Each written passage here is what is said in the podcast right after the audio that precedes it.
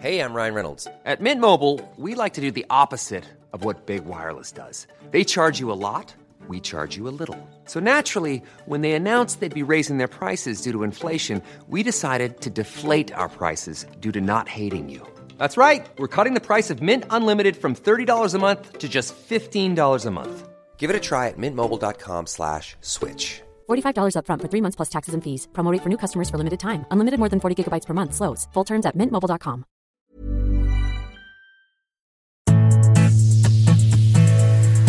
Hola a todos, ¿cómo están? Sean bienvenidos a un episodio más de Oyendo Letras, un espacio del Universal de lectores para lectores. Yo soy Deyanira Castillo y en esta ocasión no les traigo una reseña, pero sí a una invitada muy especial. Eso sí, tuvimos algunas dificultades técnicas por motivos de que ella vive en Chile y nosotros estamos aquí en México, entonces tuvimos algunas complicaciones, pero aún así disfrutamos platicar con ella. Así que pónganse cómodos, preparen su separador e imaginen Oyendo Letras.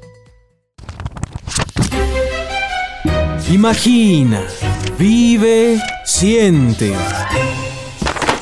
Oyendo letras. ¿Dónde me quedé?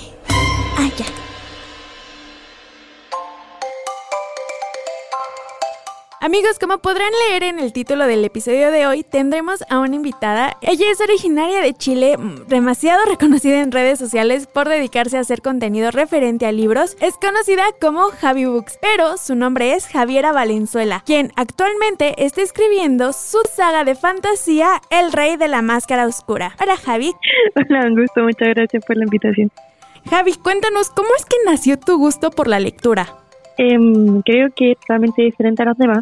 Generalmente la gente dice que es cuando chico y todo, pero en verdad en mi casa nadie lee, entonces mi gusto por la lectura lo adquirí cuando tenía 14 años, con el que empecé realmente es Maravilloso Desastre. ¿Quién no leyó ese libro cuando chica? Siendo sincera, ese fue, igual fue el primer libro con el que empecé mi, el- mi gusto por la lectura. Libros de los, entonces estaba como muy metida en eso y ahí como que empecé después con Cazadores de Sombra, me metí en la fantasía, y ya fue como mi puerta de entrada definitiva a la lectura como hobby. Igual creo que estos libros ya cuando fueron adaptados a películas o series, eh, no lo sé, al menos a mí en mi gusto, eh, por ejemplo con Cazadores de Sombras fue un disgusto total, pero con Maravilloso Desastre me, me, gustó bastante la adaptación, creo que sí fue bastante fiel al libro. Eh, ¿Sabéis que sí fue fiel al libro? Pero siento que el director como que notó las escenas demasiado chistosas o, y no me gustaron mucho cómo le dio el enfoque a las escenas. Sí. Sí, se, está bien como bien, o sea, bien parecido al libro, pero siento que no me gustó mucho el enfoque. Creo que Dylan lo hizo demasiado bien como Travis. Sí, hubo una escena, eh, bueno, para los que no han visto la película, hubo una Uf. escena que me causó bastante cringe, fue así como que de, ay, no hagan eso. ¿La del hotel? Sí, ¿La del hotel o no? sí, fue demasiado, fue de que no hagan eso, o sea, está bien el, el, el humor que le quieren dar, pero le están exagerando al Claro. punto de que te, te causa un poquito de vergüenza, te quedas de, eso no es así. Sí, fue demasiado. Y cuando lo vi fue como, ay no, ¿cómo- ¿con qué me tapo? No, no voy a ver esta escena. sí, justo. Pero lo demás siento que estuvo muy, como muy, muy bien, pero está bastante bien. Sí, Mejor bastante- que las otras del mismo director. Sí, definitivamente. Y bueno, justamente, como, ¿cuál dirías que fue el libro que te ha marcado hasta el momento? O sea, que digas y lo consideras como tu libro que recomendarías y el que dices que te dejó buenas enseñanzas. Ay, qué difícil pregunta. es que me pasa con María Martínez de que cada vez que leo un día digo, no, este es definitivamente el favorito. como que no puedo. Eh, sí, pero sí tengo varios y mis historias favoritas siempre son Cassandra Clare con respecto a fantasía porque realmente eh, siempre, siempre recomiendo de Sombras porque es una historia buenísima. O sea, quizá la saga principal no es tan enganchante los primeros libros, pero realmente las trilogías que le siguen cronológicamente antes como los orígenes y después, eh, los otros libros que vienen después son demasiado buenos. O sea, es una wea pero que te explota la cabeza con los plot twists que tienen. Siempre la recomiendo por eso y de como romance, que como que lo tengo bien separadito. Tengo libros favoritos de fantasía, libros de comedia romántica y de romance. Entonces siempre estoy como entre María Martínez, la Elizabeth Benavent con su comedia romántica y la María porque tiene libros demasiado lindos, muy profundos que siempre como que te dejan algo. Eso es lo lindo. Sí, bueno, ahorita que mencionabas a esta María Martínez, al menos yo todavía no la empiezo a leer. Sí tengo como contemplado leer a María Martínez, pero es, pues no sé, como que todavía siento que no me ha llegado el momento de leerla. pero sí he escuchado bastantes reseñas positivas sobre ella. Es que hay que leerla como con una lectura ligera, más bien son bastante densos, yo por lo menos tenía que detener la lectura porque tenía muchas cosas que asimilar. Entonces era como, verga, ya, voy a parar un poco y voy a leer entre medio algo un poco más ligero. Por ejemplo, no se puede, estar leyendo la hipótesis del amor, entonces eso es demasiado ligero. Como que iba intercalando porque si no como que era too much. Y como cuando yo leo los libros, como que siento demasiado a flor de piel todos los sentimientos, todo lo que voy leyendo. Entonces realmente sentía como una carga emocional muy fuerte y tenía que ir parando. Sí, justo. ¿Y no te pasaba como que te, te regresaban estos, bueno, te daban estos bloqueos lectores? ¿Y cómo le hacías como para, sí, me como, como para superarlos? Ay, es difícil, en verdad. He intentado con varias cosas. A veces, cuando quiero quitarme el bloqueo lector, intento con lecturas que son cortas, ligeras, como romance piola, así como ligerito, como Le Patricio del Amor, no sé, o libros como Heartstopper, eh, otra más parecida o directamente me voy a novelas gráficas o simplemente no leo hasta que realmente el libro me llame tanto la atención que lo necesite agarrar. Porque me pasa de que a veces tengo tantos libros, tantos libros que quiero leer al mismo tiempo que eso también me provoca bloqueo. Es como que no sé con, cuál empezar, si a alguien más le pasa. Sí, demasiado. Aquí hay un pequeño, una pequeña controversia que yo tengo. Llevo un año intentando terminar de leer La vida invisible de Adi LaRue. No puedo, sí tengo bastantes problemas para, Ah. para terminarlo. Mira, no, no tengo problema con eso, onda, si a mí un libro no me gusta ya que ya llevo la mitad y realmente me cuesta y leo y intento seguir leyéndolo y no puedo en verdad y siento que ya me está dando bloqueo el lector, lo dejo y sigo otro nuevo. Porque me ha pasado que lo he dejado y tiempo después, a los meses después, lo vuelvo a ver con otros ojos y digo, puta, ya voy a intentar. Y me resulta de que sí lo puedo leer e incluso me gustó más que antes. Entonces como que no me mató la cabeza diciendo, no, tengo que terminarlo sí o sí, sino que lo dejo y sigo con mi vida. Ok, bueno, sí, en, en algunos casos sí pasa eso. Yo igual sí he dejado de lado algunas lecturas, pero igual este sí como que me siento culpable de no de no poder terminarlas. Es que en verdad, claro, pues cada uno ve como su propio esquema o tiene como sus propias normativas para leer y que en mi, en mi caso soy así, no me importa dejarlo porque yo sé que más adelante lo voy a volver a tomar o lo intentaré leer de nuevo, entonces yo siento que cada libro es para cada momento en- de la vida y si hay un libro que en verdad no me engancha y no puedo leerlo, quizá no es, no es el momento de leerlo. Y me ha pasado que, como había dicho anteriormente, que si leo más adelante un libro X, como que me llega de forma diferente y como que lo puedo ver de forma diferente y es muy bacán. Entonces, totalmente de acuerdo en dejar los libros que en verdad no te gustan. Sí, sí, sí he dejado algunos que otros. Um, un ejemplo que puedo dar es, es el título de Ghost Girl. Esos, el primer libro lo leí cuando recién empezaba a leer, tenía como unos 14 años. Y sí estaba bastante emocionada, pero no tiene mucho. Creo que en 2020 logré conseguir el segun- la segunda parte y ya no sentía como que esa magia. Y fue como que, que, mm, creo que ya no es, el libro ya no es tanto para mí.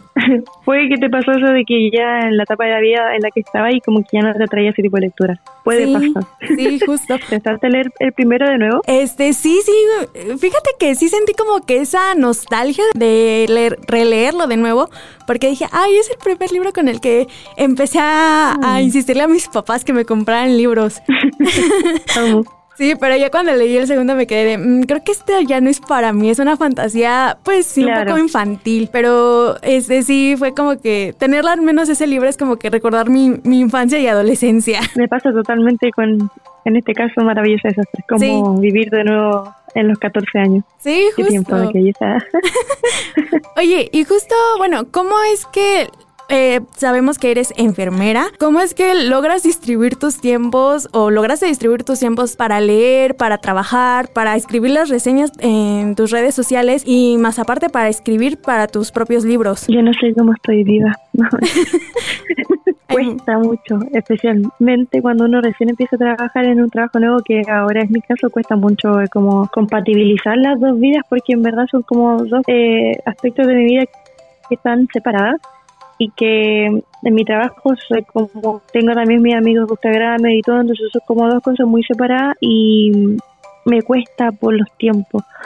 Porque generalmente eh, en los turnos que fue, hoy día llegué a las 9 de la mañana, bueno, 10 y media porque salí a las 9 de la mañana del trabajo, entonces este libre que tengo en verdad lo duermo y en las tardes eh, me siento como un zombie y trato ahí como de leer o escribir. Entonces lo que hago generalmente para poder avanzar con mis lecturas es darle mucho al audiolibro. Porque antes no podía, no, no, como que no podía entender el audiolibro, como que me entraba por una oreja y me salía por la otra. Pero ahora sí puedo, ahora me, me gusta y lo pongo lo más rápido posible. Realmente es lo mejor para ayudar, o sea, para avanzar.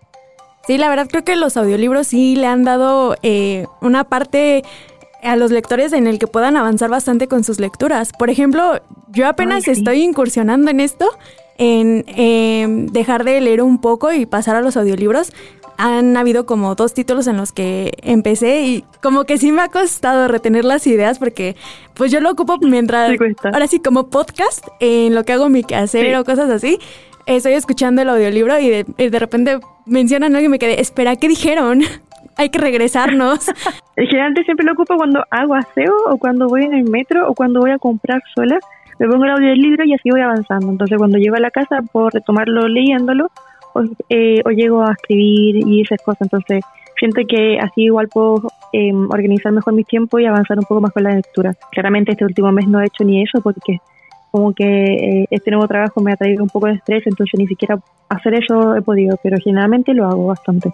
Sí, claro. Y más como tú te dedicas más al sector de salud, pues te acapara bastante tiempo. Entonces sí, es como que estás muy saturada. La verdad es que sí, y por los turnos que tengo, eh, en verdad igual tengo varias horas, libres, pero generalmente siempre los eventos como con la editorial y cosas así, o firmas, etcétera, son eh, menos mal los días que tengo libre. Entonces igual se me va acortando el tiempo y es impresionante como el libre se pasa tan, pero tan rápido y es como verga, ya tengo que trabajar de nuevo mañana y siempre trato aunque sea un par de páginas, pero he leído demasiado poco, o sea, uno o dos libros al mes. Entonces estoy acostumbrada a, leer cinco a ocho. He leído mucho menos y siento que como que no he leído nada. O sea, igual me estresa eso porque quiero leer, pero como que no tengo tiempo. Es lo triste de estar en la vida adulta, ¿verdad? Este, yo recuerdo que en la secundaria me podía desvelar leyendo y, o sea, no, no sé, ni se te notaban las ojeras, pero ahí tú ya decías, me, me eché una trilogía entera en una noche.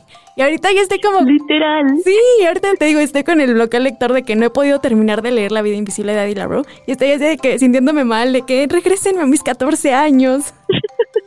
Literal. Yo a los 14 con mi celular leyéndolo al brillo mínimo, leyendo una mini palabra así porque la letra era súper enana. Entonces yo no sé cómo lo hacía. Sí, y al brillo mínimo porque si no te quedaba ciega. Y spoiler, te queda ciega. Pero eso es lenta ahora. Oye, pero desde chiquita tuviste esta como meta de querer ser escritora o cómo que decidiste en voy a escribir mi propio libro? Eh, para nada, no fue de cuando era chica, fue ahora de grande. Incluso la pandemia me ayudó mucho como a conocerme a mí misma, qué es lo que me gustaba, qué no, eh, porque realmente leía demasiado. En ese tiempo yo estaba como en quinto de universidad, estaba esperando mi internado solamente y como todos los campos clínicos estaban cerrados por la pandemia, tenía mucho tiempo libre. Entonces, literal, leí o tres libros a la semana. Entonces, como que tenía harto estímulo, yo creo, eh, literario. Entonces, como que después de leer Fangirl de Rainbow Rowell, ¿no veis que la niña escribe fanfiction? Sí. Eh, no sé, como que algo hizo clic, bueno, algo dije, como que me inspiró, no sé qué fue realmente lo que pasó ahí, pero como que empecé a imaginar mi, propia historia. Y incluso empezó con el primer diálogo que está actualmente en mi libro, o sea, el prólogo, como empieza, siempre fue así y siempre empezó así y, se quedó así. Literal, eh, se me ocurrió todo el libro a partir de esas primeras frases que, o esa primera, ese primer diálogo que tuve en la mente y empecé a trabajar así como visionado, o sea, empecé a escribir solamente porque se me había ocurrido la idea. Y mi mejor amiga en ese tiempo lo leía y le gustaba y me decía, bueno, sí, sigue escribiendo. Pero no era como con motivos de publicarlo, sino que simplemente era una historia que se me había ocurrido y que como que en mi cabeza cobró mucho sentido y que según yo, según yo, era eh, algo que no se había contado todavía. Entonces estaba muy emocionada tu libro es El Rey de la Máscara Oscura. Cuéntanos un poco de él. Bueno, El Rey de la Máscara Oscura lo publiqué anteriormente, antes que con Planeta, con otra editorial, vendí los ejemplares, no me sentía muy a gusto ahí, así que eh, me fui a esa editorial y justo me habían ofrecido, bueno, la editora me escribió de Planeta y le mandé mi manuscrito y le gustó y me lo publicaron. Y cambiaron varias cositas entre medio de la historia, pero en verdad sigue siendo eh, la misma trama. Eh, nuestra protagonista, Tiziana, es la segunda princesa del imperio de Tefira. Está bendecida por varios eh, dioses. Bueno, el imperio estaba bendecido por varios dioses y cada dios eh, le da a los bendecidos un poder eh, diferente. Entonces, no es, no es como que una persona va a tener como el poder de los, de los 10 dioses, o sea, de los 10 dioses, sino que solamente un poder de cada dios, o sea, un poder solamente. No sé si me explico. no. Em, entonces, esta protagonista, que es de la familia real, porque es, es princesa, eh, aparte de tener su don característico imperial, que sería del dios característico que bendice a la familia imperial, aparte tiene como conexión con otro dios, que es el dios de las premoniciones, el que le da premoniciones a nuestra protagonista. Entonces, como que estas premoniciones son los sueños que le muestran un peligro inminente de su próximo. Entonces, son varios sueños que va teniendo consecutivamente, que le van contando una historia, que le va mostrando algo que va a pasar en el futuro, y ella tiene que averiguar qué es lo que tiene que evitar en el presente para que no pase en el futuro. Entonces, durante todo ese proceso, claramente durante, con los sueños y todo, descubre qué pasa, con sus amigos también tratan de resolver el asunto, también hay varias presiones, acto misterio, buenos plot twists y un romance muy lindo que pasa por ahí entre medio. Entonces, esa es como, de eso trata el libro. no sé si se entiende. Cuando fuiste creando estos personajes, ¿cómo dirías que fue tu proceso en crear a los personajes eh, y también si llegaste a identificarte con alguno? No fue complejo crear los personajes porque me basé como en las personalidades de mis amigos. Eh, por ejemplo, ejemplo, la personalidad de Vidalina, que la, la hermana de Tiziana, es como la personalidad así noble, buena de mi hermana. Por ejemplo, Oralia, que amiga también de la protagonista, también me a hacer como en la personalidad de mi, de mi mejor amiga y así sucesivamente. Algunos fueron totalmente inventados, pero igual con él fue como el, lo principal, como que le saqué un poco su personalidad y solo, realmente durante la escritura, solo se fueron como desarrollando según... Es que es extraño, no sé cómo explicar eh, la creación de un personaje porque como que tú lo creas, dices ya, quiero que sea de tal manera, pero mientras lo vas escribiendo como que se va desarrollando y va tomando su propia forma, no sé si me explico, es como una wea muy, muy loca. Sí, como que dice, no, no, no, como me estás escribiendo no me gusta, voy a ser así. Sí, literal, y es como, bueno, tú no eras así, ¿qué te pasó? y me identifico con una, con mi protagonista. En verdad no es que no es que yo sea como Tiziana, pero es como me gustaría ser. Tiziana es una mujer muy fuerte, eh, una persona que se derrumba, pero se derrumba y se levanta sola. Como que no necesariamente necesita como de los demás para poder eh, sentirse bien, para poder eh, levantarse, sino que ella solita se agarra, se arma y se, y se vuelve a levantar. Claramente siempre tiene redes de apoyo como que es lo ideal porque tiene a Jehan, Jehan es el protagonista que lo amo demasiado, pero una mujer demasiado fuerte que sabe lo que quiere, que sabe tomar sus decisiones, que a pesar de toda la mierda que le ocurre en el libro porque le pasan muchas cosas malas, siempre está como eh, dispuesta a, a, salvar, a su pueblo, que en verdad a pesar de que de toda la tristeza que tiene por todo lo que le pasó, sigue en pie para poder salvar a su pueblo y una buena muy linda me gusta mi protagonista. Tu libro, El Rey de la Máscara Oscura, todavía no es publicado aquí en México, pero cuéntanos qué se puede hacer para que llegue pronto a librerías. Conseguirlo es mediante, mediante internet o compras este, internacionales de libros. Pero dinos cómo, ¿Cómo hacer que eh, la editorial lo llegue a publicar aquí en el país? Primero había que publicarlo acá en Chile para ver cómo era, cómo la recibida y todo. Lo que más ayuda a que el libro llegue a otra zona es que lectores de en este caso México, lo pidan a la editorial, como que siempre estén comentando sobre el libro, o queremos la Máscara por acá, o a las librerías, entonces, para que eh, se vea que está pidiendo el libro y como que los editores de Planeta de México vean si el manuscrito realmente es como vendible en México y lo puedan como también producir allá en México. Entonces son como, si es que por ejemplo, si acá en Chile eh, se hiciera demasiado famoso, claramente ya se, entre editores de, de Planeta se conversan y se van mandando los manuscritos. Pero si aparte hay un plus de que los lectores lo van pidiendo, es mucho más rápido el proceso. Entonces es como lo primordial que lo pidan.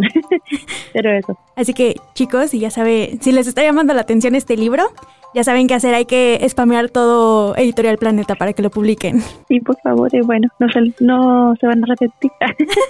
claro que no. Y la verdad, si se llega a publicar, sí esperamos incluso tenerte aquí para firmas de, de libros.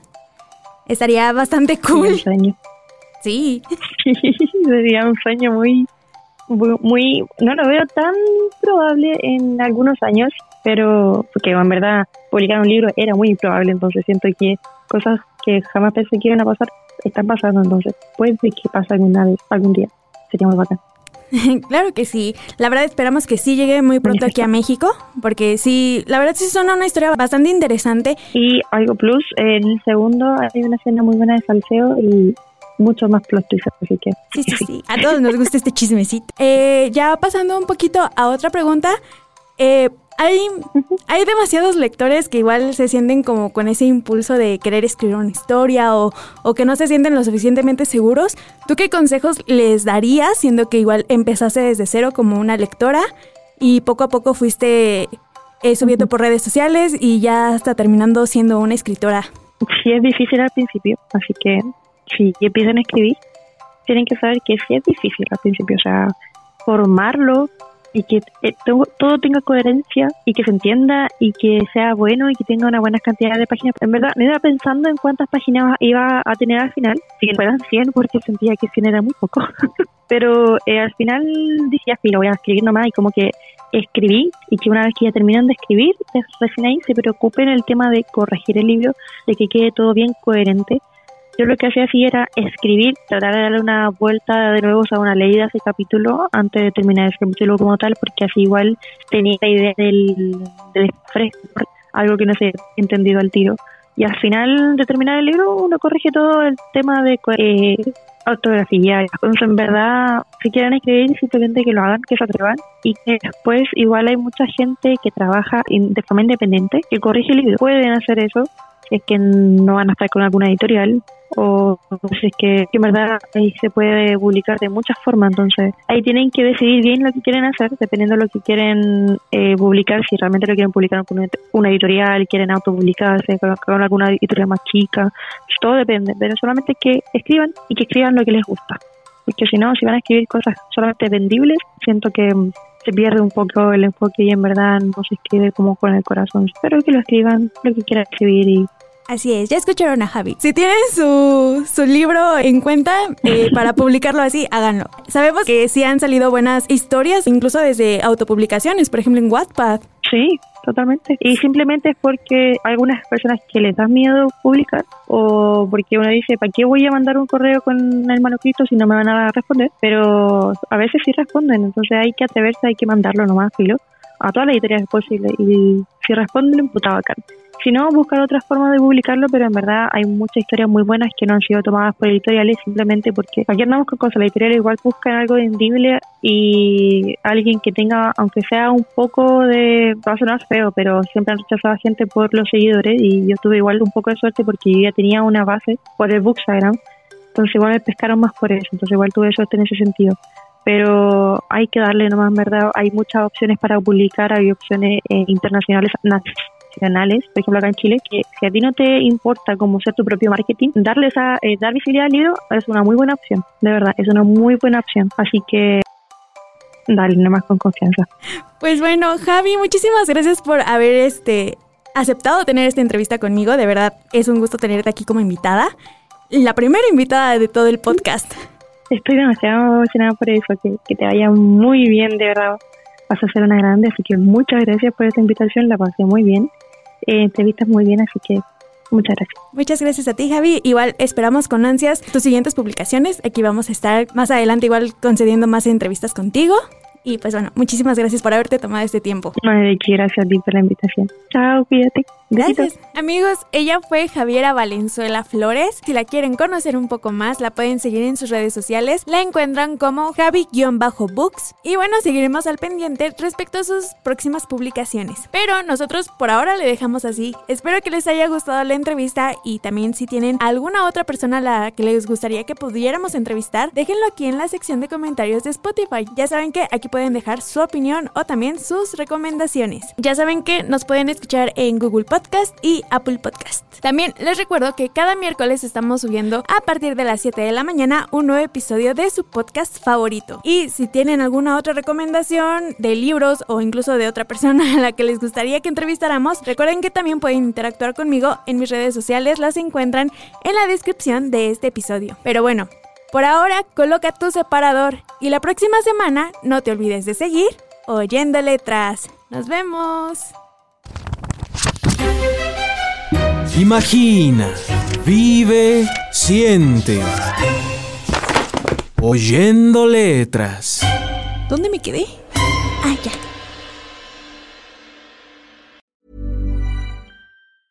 Planning for your next trip? Elevate your travel style with Quince. Quince has all the jet setting essentials you'll want for your next getaway, like European linen, premium luggage options, buttery soft Italian leather bags, and so much more. And is all priced at 50 to 80% less than similar brands. Plus, Quince only works with factories that use safe and ethical manufacturing practices. Pack your bags with high-quality essentials you'll be wearing for vacations to come with Quince. Go to quince.com slash pack for free shipping and 365-day returns.